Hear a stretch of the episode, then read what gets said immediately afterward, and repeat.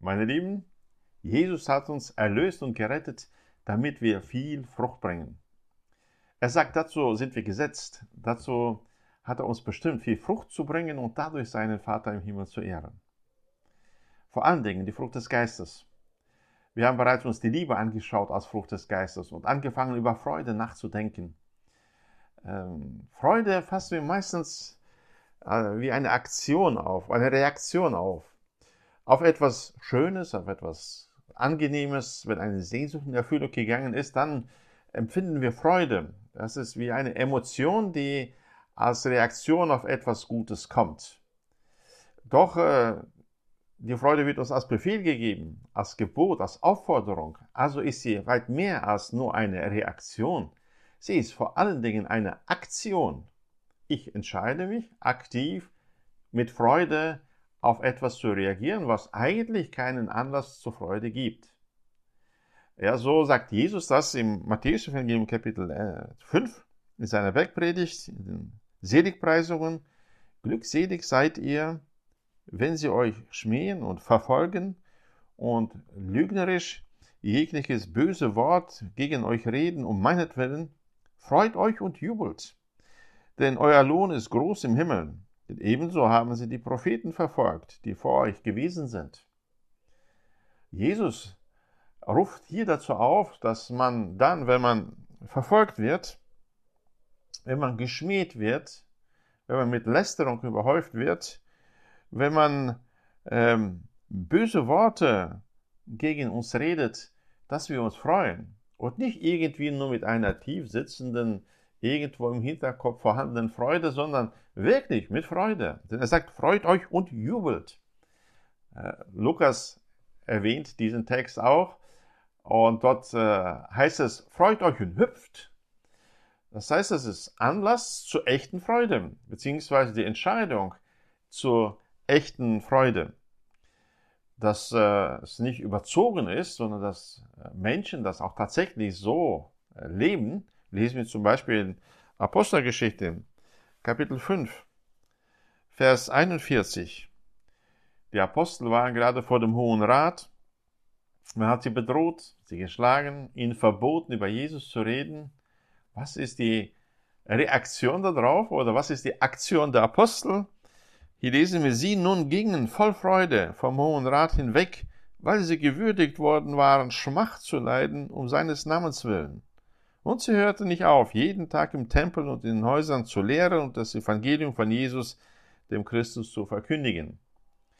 Also sie sind unterwegs, weil sie eine große Freude ausstrahlen, nachdem sie geschmäht worden sind, nachdem man sie bedroht hat und ihnen das Evangelium quasi untersagt hat. Petrus, einer dieser Apostel, schreibt später in seinem ersten Brief, Kapitel 4, Vers 13, jetzt schon auch aus seiner Erfahrung, nicht nur auf die Worte Jesu hin, er schreibt, sondern in dem Maße, wie ihr Anteil habt an den Leiden des Christus, freut euch, damit ihr euch auch bei der Offenbarung seiner Herrlichkeit jubelnd freuen könnt. Wir merken, die Freude kommt nicht als Reaktion auf den Schmerz, auf Verleumdung oder auf Schmähung oder auf Verfolgung, sondern Freude kommt mit dem richtigen Blick auf die Frucht, das, was es bringen wird. Denn diese Freude am Leiden im Namen Jesu vergrößert die Freude auf den kommenden Messias auf Jesus Christus, der kommen wird, mit seiner Herrlichkeit. Die Freude hat diese Komponente in der Vergangenheit. Jesus hat gelitten und ich darf daran teilhaben. Und in der Zukunft. Es hat eine gewisse Hoffnung, eine feste Hoffnung, eine begründete Hoffnung, auf die sich die Freude ausrichtet. Deswegen, wenn wir unseren Blick darauf richten, sind wir imstande, uns unter allen Umständen zu freuen. Jakobus zum Beispiel sagt in Kapitel 1, Verse 2 bis 5, dass wir ja eine große, reine Freude erleben können, wenn wir in Anfechtungen, Bedrängnis geraten. Zumindest fordert er uns dazu auf. Er sagt hier in Kapitel 1, Vers 2, meine Brüder, achtet es für lauter Freude, wenn ihr in mancherlei Anfechtungen oder Prüfungen, Versuchungen, Bedrängnisse, so könnte man dieses Wort übersetzen, gerettet. Das heißt, äh, die Freude ist eine Aktion. Versuchung, Anfechtung, Bedrängnis, Prüfungen. Wer freut sich darüber? Wie kann man doch sich daran erfreuen, wenn man über die Prüfung hinweg blickt, etwas weiter blickt, so Jakobus hier weiter, da ihr ja wisst, dass die Bewährung eures Glaubens standhaftes Ausharren bewirkt. Okay, ich freue mich an der Anfechtung, weil das ist eine Gelegenheit für den Glauben, sich zu bewähren. Der Glaube, der Glaube zu Tat wird. Ja, und der Glaube sich zeigt, offenbar, offensichtlich wird. Das ist eine gute Gelegenheit, immer, wenn wir Leid, Anfechtung, Bedrängnis erfahren. Und das hat noch weitere guten Konsequenzen. Das standhafte Ausharren aber soll ein vollkommenes Werk haben, damit ihr vollkommen und vollständig seid und es euch an nichts mangelt. Das ist eine gute Absicht. Gott ist dabei, uns zuzurüsten, uns zu bauen. Und jede solche Bedrängnis ist eine Gelegenheit dazu, noch ein Stück mehr aufgebaut zu werden. Ja, oft sind wir traurig, weil wir nicht wissen, was soll ich jetzt tun? Was wäre jetzt richtig? Was ist der richtige Weg in eine neue Situation, eine herausfordernde Situation? Ähm, Jakobus sagt, wenn jemand unter euch Weisheit mangelt, er erbitte sie von Gott, der allen gern und ohne Vorwurf gibt, so wird sie ihm gegeben werden.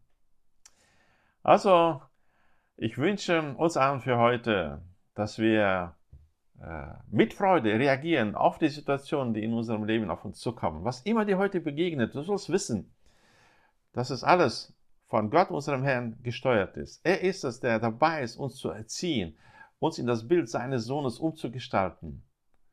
Ja, und deswegen dient alles, was wir erleben, angenehmes, unangenehmes, äh, an, äh, erfreuliches äh, oder trauriges, ob wir Schmerz erleben oder eine Wohltat, alles ist dazu geeignet, uns in das Bild Jesu Christi umzugestalten. Deswegen dienen alle Dinge uns zum Besten, wenn wir Jesus lieben. Der Herr gebe dir und mir die Weisheit, jede Situation des heutigen Tages zu nutzen, um in ihm zu wachsen und sie in Freude aufzunehmen. Lasst uns die Freude als Aktion leben. Lasst uns die Frucht des Geistes in unserem Leben zum Vorschein kommen, gerade dort, wo sie am wenigsten zu erwarten ist.